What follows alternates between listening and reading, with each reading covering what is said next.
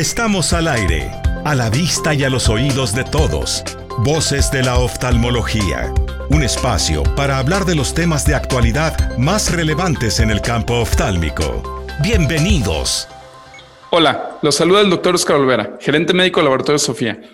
Sean bienvenidos al podcast de hoy. Nos acompaña de nuevo el doctor Aldrete, colaborador recurrente en nuestra transmisión y quien es médico internista, expresidente del Colegio de Medicina Interna de México, académico de número de la Academia Mexicana de Cirugía y director general de Paracelsus, empresa enfocada a dar servicio a la industria farmacéutica en áreas de educación médica, investigación clínica y mercadotecnia. El día de hoy nos platicará sobre un tema que en algunos jóvenes oftalmólogos a veces causa algo de preocupación. Hablamos del panorama económico para médicos independientes. ¿Y quién mejor que el doctor Aldrete para darnos un escenario más optimista para compartir con todos ustedes? Bienvenido, doctor. El micrófono es suyo.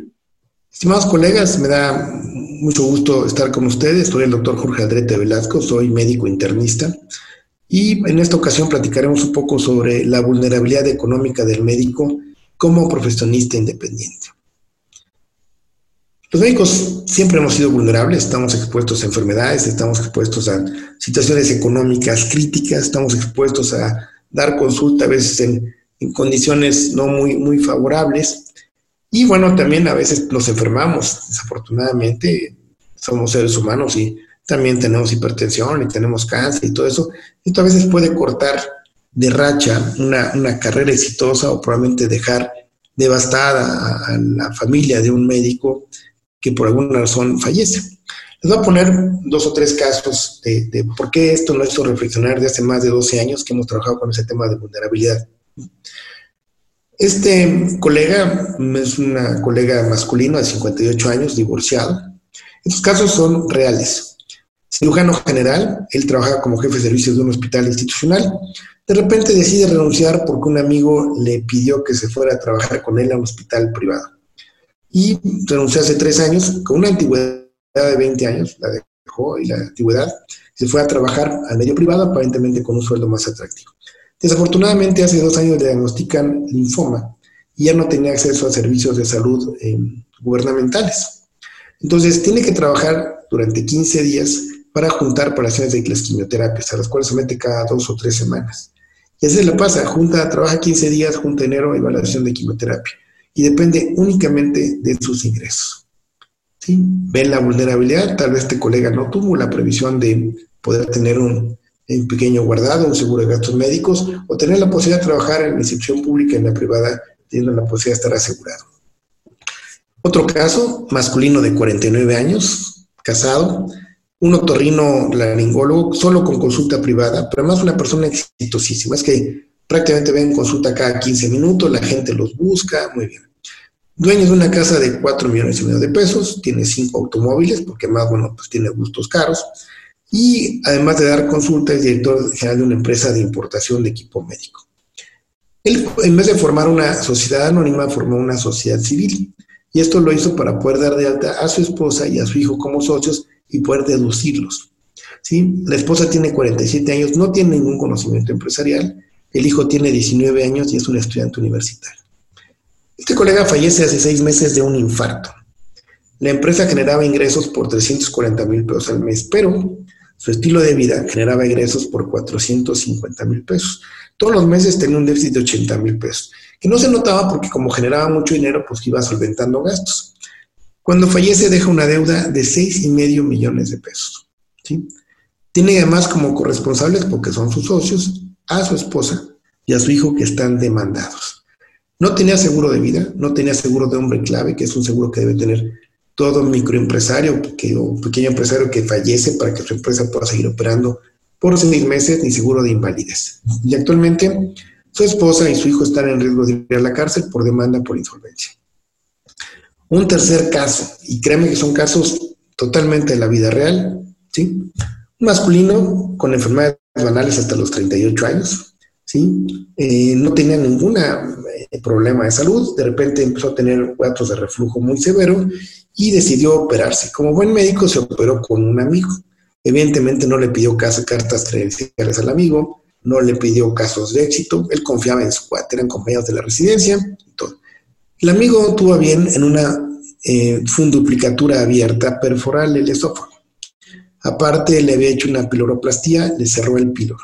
Entonces, este colega estuvo dos meses en terapia intensiva, estuvo seis meses sin poder comer, solo nutriéndose por diferentes ondas, sin poder trabajar, tuvo una fístula pleural, este, dos meses de estancia en terapia intensiva con edema agudo pulmonar, neumonías hospitalarias, rechazo a materias puras, estenosis uretral, tres veces tuvieron que intubarlo por iatrogenia, y en este caso, este colega, que no tenía ningún problema, deja de trabajar por seis meses, ¿sí? Y bueno, pues era el sustento de la familia y también desafortunadamente la familia, aun cuando tenía este colega seguro social, pues evidentemente no alcanzaba a cubrir los gastos porque no fue una eh, discapacidad por enfermedad laboral. Entonces, todo este tipo de cosas hay que tener en cuenta. Menos de 5% de los médicos tienen un seguro de discapacidad, no de vida, ese ni siquiera lo van a disfrutar ustedes, pero de discapacidad, alguien que tiene un accidente, que pierde un ojo, que desafortunadamente eh, tiene una fractura de mano y que no puede trabajar como cirujano de tres a seis meses, estos seguros de discapacidades pueden ser útiles. ¿Por qué uno es médico? Bueno, em, los médicos, realmente tenemos varias cosas, hay médicos que son por tradición familiar, hay familias de médicos. De repente hay gente que estudia la carrera por un estatus, de repente la bata blanca, el Congreso. Sí, bueno, nada más que eso se alcanza después de 20 años de trabajarle muy duro. Sin embargo, creo que la mayor parte de los colegas seguimos estudiando medicina por esa pasión por el ser humano, esa pasión por el bienestar físico, psicológico y social. El médico debe llevar una vida prácticamente de absoluta ética, ¿sí? una vida con alto sentido moral y altruista. Y no quisiera entrar en connotaciones religiosas, pero uno no puede ser buen médico si uno no es buen padre, buen hijo, buen ciudadano. Sí, podrá ser buen técnico, pero creo que para ser buen médico debe uno tener también ciertas cualidades o valores humanos. Cuando el hijo de Esculapio le dijo a su padre que quería ser médico, su padre le dijo, muy bien, nada más que prepárate porque vivirás a la sombra de la muerte entre los dolores del cuerpo y los del alma. ¿Qué ventajas tendrá o qué desventajas tendrá ser profesionista independiente o dependiente? El médico que trabaja como profesionista independiente tiene varias ventajas que voy a poner a su consideración y después platicaremos de las desventajas. Una es que es libre de, su tiempo. El médico puede decir dónde trabaja y los horarios. Puede acumular mayores ingresos. Si usted está en una institución pública, vean 20 pacientes o vean 40, ganan lo mismo. Esto es muy diferente a la consulta privada. Por otro lado, tiene la posibilidad de deducir fiscalmente gastos que no puede hacer como empleado. Asistencias a congresos, equipo que puede comprar para el consultorio, em, computadoras y todo que puede requerir para su trabajo. Por otro lado, también como comentábamos, los ingresos están en función del número de clientes que ven. El horario se puede ajustar libremente y esto también le permite de repente poder tener oportunidad de alguna actividad lúdica para alguna otra actividad y que puede tener que ver con capacitación o este, desarrollar alguna habilidad o destreza. Los médicos eh, tenemos la opción de trabajar de manera independiente desde que terminamos la carrera o la especialidad. Sin embargo, a veces se recomienda haber tenido cierta oportunidad de trabajo privado antes de independizarse, porque el haber trabajado con otro médico una temporada pues, nos permite ver cómo se maneja el paciente privado, cuánto puede uno cobrar, el equipo que uno requiere, la forma en la que uno se comporta. Debería ser prácticamente la misma, pero bueno, sabemos que siempre el paciente privado puede tener un poquito más de diferencias que el paciente de instituciones públicas. ¿sí? Sabemos que nuestra profesión es una de las profesiones más competidas que pueden tener, ¿sí? Más que nada en la encuesta nacional de empleo 2019 existíamos 380 mil profesionales de la salud médicos, de los cuales 312 mil están en activo. Hay algunos que no están en activo porque están jubilados, están teniendo estudios de posgrado o están con alguna enfermedad. Sin embargo, después de seis años de, carrera, ¿cuánto es lo que uno podría esperar ganar? Pues el médico general eh, que trabaja en alguna institución de salud puede ganar entre 11 y 14 mil pesos, después de seis años de carrera. Estamos hablando de turnos de 8 horas. Y un médico que tiene además una especialidad, ya hablamos de 10 años, 6 más 4, sí, puede ganar entre 17 y 22 mil pesos. O sea, los sueldos que ganamos los médicos son sueldos muy bajos para el tiempo que uno ha tenido que invertir en su capacitación. Tomen en cuenta, y esto lo platicamos en otro podcast, la competencia a la cual estamos sujetos, leal y desleal, honesta y deshonesta. Actualmente existen cerca de 25 mil colegas trabajando como médicos en farmacias de similares, genéricos y tiendas de cadena. ¿sí? Y esto es una competencia adicional que tenemos. Estos 25 mil colegas dan cerca de 60 millones de consultas al año. Es una consulta que de otro lado tendría que acudir a una institución pública o tendría que acudir a una institución privada. Entonces es muy importante tomar en cuenta también esta competencia que vamos a tener. Los médicos somos vulnerables económicamente por muchas razones. Habitualmente no se nos enseña a administrar no solo el tiempo, sino tampoco los ingresos. No hay una materia en la escuela de medicina que diga administración del consultorio, cuánto cobrar por un paciente, cálculo del costo de la consulta, no lo hay. Eso lo vamos aprendiendo ligeramente por el modelo ensayo-error. También somos poco previsores, realmente cuando empezamos a trabajar, 25, 30 años, pues nos sentimos enteros, no vemos un poco al futuro, no tomamos conductas previsoras como un seguro por accidente, discapacidad o muerte prematura. ¿Qué aspectos podrían limitar la posibilidad de que el médico consolide un patrimonio a largo plazo? Bueno, como ya comentamos, el saber administrar los ingresos previendo el futuro. Se recomienda guardar más o menos el 10% de los ingresos que uno tiene para poder ese 10% no tocarlo y que pueda ser un guardito para que el día de mañana uno pueda retirarse en buenas condiciones. ¿Cuáles son las ventajas de trabajar de manera independiente? Bueno, uno es un mercado poco diversificado. Salvo los médicos generales que pueden ser muy versátiles, hacer muchas cosas y pueden atender un parto, manejar un eh, paciente con diabetes, eh, operar un paciente con apendicitis o hidratar a un niño con gastroenteritis. Una vez que uno toma una especialidad es muy difícil regresar atrás. Entonces, uno que es gastroenterólogo, pues no podrá haber pacientes de ginecología, entonces ya depende de otro tipo de especialidades. Hay poca dependencia del cliente hacia el médico. Evidentemente hay pacientes que les cae muy bien y acuden a consulta y todo. Pues de repente un paciente se molesta con la secretaria, eh, buscó al médico y no lo atendió el día que el paciente quería y todo, pues verse, puede verse tentado a acudir con otro colega y lo podemos perder. O sea, no hay una clara dependencia. A diferencia del paciente institucional que pues, si tiene que ir al seguro, pues no le queda otra. Es un mercado con mucha habilidad al cambio y además con una gran competencia. Por otro lado, el, médico, el, consultor depende total y absolutamente del médico. Si el médico no está, pues no hay consulta. Si ustedes no fueron porque se enfermaron o se fueron de vacaciones, fueron a un congreso, pues esos días el consultorio no produce, entonces también limita los ingresos. También otra situación es que los ingresos que el médico obtiene en la consulta particular son dependientes totalmente del conocimiento. O sea, dependen totalmente de lo que el médico sabe en ese momento y las habilidades que tiene. Si el médico no se actualiza, es un conocimiento que se va volviendo obsoleto. Por otro lado, bueno, damos un servicio limitado. Puedo trabajar de 9 a 2, de 4 a 7, de lunes a viernes, pero no puedo estar 24 a 7. O sea, también uno tiene que tener un tipo de actividades, tiene que descansar. Entonces, hay veces que hay pacientes nada más de ocasión que lo buscan a una vez y no lo vuelven a volver a ver. Entonces, también es la posibilidad de, solo poder trabajar determinado tiempo.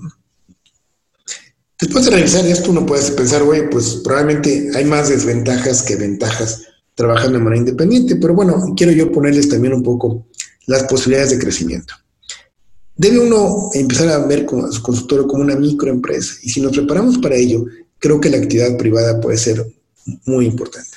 Entonces, pueden crear pequeñas clínicas o grupos médicos, empezando primero con un consultorio personal exitoso y luego aliándose con otros colegas que puedan, por un lado, reducir o repartir gastos y permitan optimizar los ingresos.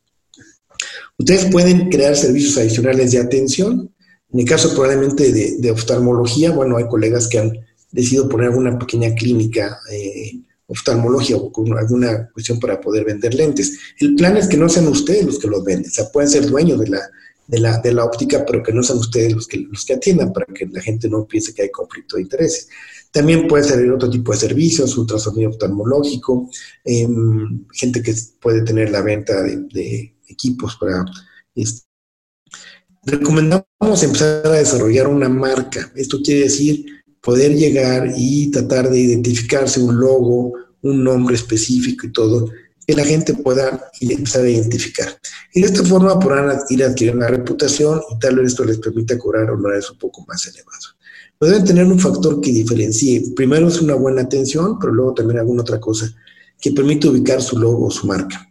No olviden que en el fondo ustedes son un producto o un servicio, ¿sí?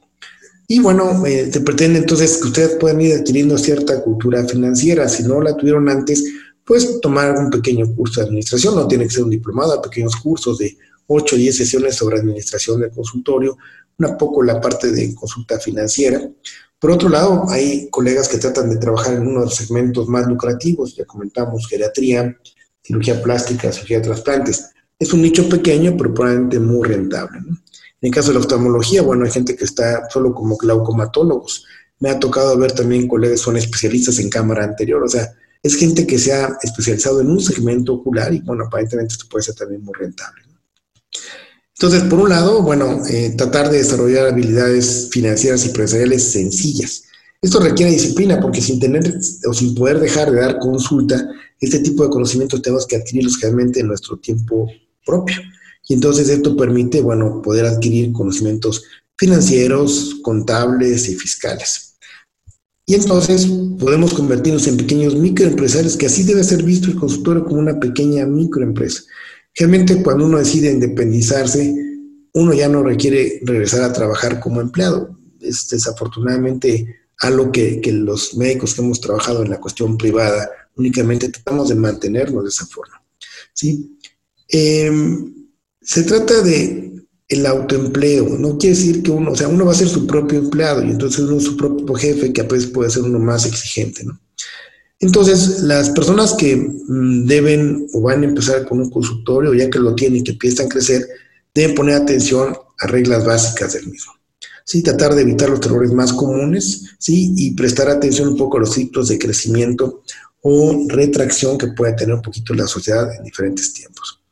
Deberán planear, de acuerdo a los ingresos, el equipo médico que van a adquirir, el personal que deban contratar si están empezando a expandirse, si requieren nueva línea telefónica, el nivel de internet que van a requerir, si van, además de los servicios que ya tienen, ofrecer algunos servicios adicionales, ¿sí? pero sin descuidar a los clientes actuales o tradicionales. Por otro lado, si su, su, personal va a tener que desarrollar habilidades nuevas también en el manejo de algún equipo, también tienen que ver cómo se va a manejar y tener pequeños manuales de procedimientos, políticas y sistemas de administración que hemos ya comentado en otros podcasts. ¿Cuáles son los errores que más frecuentemente se tienen esto? Bueno, en experiencia, si nunca han dado consulta privada, probablemente valga la pena que puedan dar primero consulta privada al lado de algún otro colega más experto, con más tiempo para adquirir conocimientos y evitar errores básicos. Y esto, bueno, pues les permitirá también adquirir conocimiento sobre el trato al paciente privado, manejar agendas de trabajo, así como publicitarse la registración médico-paciente tener una visión a largo plazo, o sea, pensar en crecer a 5 o 10 años, no en el corto plazo. Si se trabaja sobre el día a día, probablemente las opciones de sobrevivencia no son muchas. La falta de enfoque, cuando de repente un colega que es el médico de todos acaba siendo médico de nadie, entonces probablemente deba uno enfocarse en un segmento de mercado. Trabajar con socios innecesarios, de repente alguien te dice, oye, pues yo te voy a llevar pacientes y préstame tu consultorio. Y bueno, nunca lleva pacientes, este, utiliza el equipo de uno, a veces lo, maltrata, deja sucias las cosas, entonces no se busquen socios innecesarios que no, no crean. Más de un caso ha habido pérdida de grandes amistades por un peso de por medio, entonces eviten socios innecesarios. La falta de tiempo para conocer de manera apropiada el negocio. No se puede cambiar la llanta de un vehículo con el vehículo en movimiento. De repente hay que hacer un acto en el camino y probablemente tendrán que robar un poco de su tiempo personal sin descuidar la consulta para poder hacer esta planeación para dar el siguiente paso, un poquito, a crecer un poco como una microempresa. Y consultar o responder preguntas básicas. ¿Quién utiliza los servicios? ¿Por qué los utilizan? ¿Cuál es el mejor medio para publicitarse? El factor más importante para que utilicen los servicios es por urgencia, es por ubicación, es por costo. ¿Cómo decide el paciente o cómo decide usted el precio del servicio que va a dar? ¿Por competencia de mercado? ¿Por función de costos? ¿Qué nuevos servicios podría usted proveer que fueran útiles al corto, mediano o largo plazo? ¿Y cuál es el segmento del mercado que representa a sus consumidores? Si usted puede contestar fundamentalmente estas preguntas, esto le permitirá dar el paso al siguiente para poder ampliarse. Es importante también que ustedes puedan guardar este 10% desde que empiezan a elaborar para que puedan tener un retiro feliz. ¿sí? Desafortunadamente, si no se guarda esto y están sujetos solo a una pensión o a los afores, es muy probable que la calidad de vida se mella una vez que retira uno porque probablemente se retiren con la mitad del sueldo que tienen ahorita y tienen que ver que vivan ustedes bien o razonablemente bien y su cónyuge también. Entonces, eh, deseamos que, estas sencillas reglas y estrategias les permitan a ustedes desarrollarse en este apasionante mundo empresarial que significa ser uno su propio jefe. Y digo, esto puede ser desde un consultorio, pero un consultorio bien manejado con una microempresa. Y bueno, eh, el miedo a inseguridad iniciales se mitigan con adecuada planeación y trabajo arduo, que se verán compensados con un consultorio sólido y una clientela agradecida y constante. No lo duden, ustedes pueden ser un microempresarios exitosos. Dice Colin Powell, ex secretario de Defensa de Estados Unidos, el éxito no tiene secretos. Es el resultado de preparación, el trabajo arduo y el aprendizaje de los errores. Es válido equivocarse, pero no se equivoquen dos veces con el mismo error. Colegas, muchas gracias por acompañarnos en este podcast. Soy el doctor Jorge Aldrete Velasco, médico internista, y agradezco al Laboratorio Sofía el poderme permitir estar con ustedes en esta charla. Buenas tardes. Mis queridos colegas, muchas gracias por favor de su atención. Esperamos que este tema haya sido de su interés. Agradecemos al doctor Aldrete por la plática y la guía. Se despide el doctor Oscar Olvera y nos escuchamos en el próximo podcast de Voces de la Oftalmología. Esto fue Voces de la Oftalmología, porque vemos un mundo en constante actualización y vamos a platicarlo con usted. Nos escuchamos en la próxima ocasión. No deje de sintonizarnos.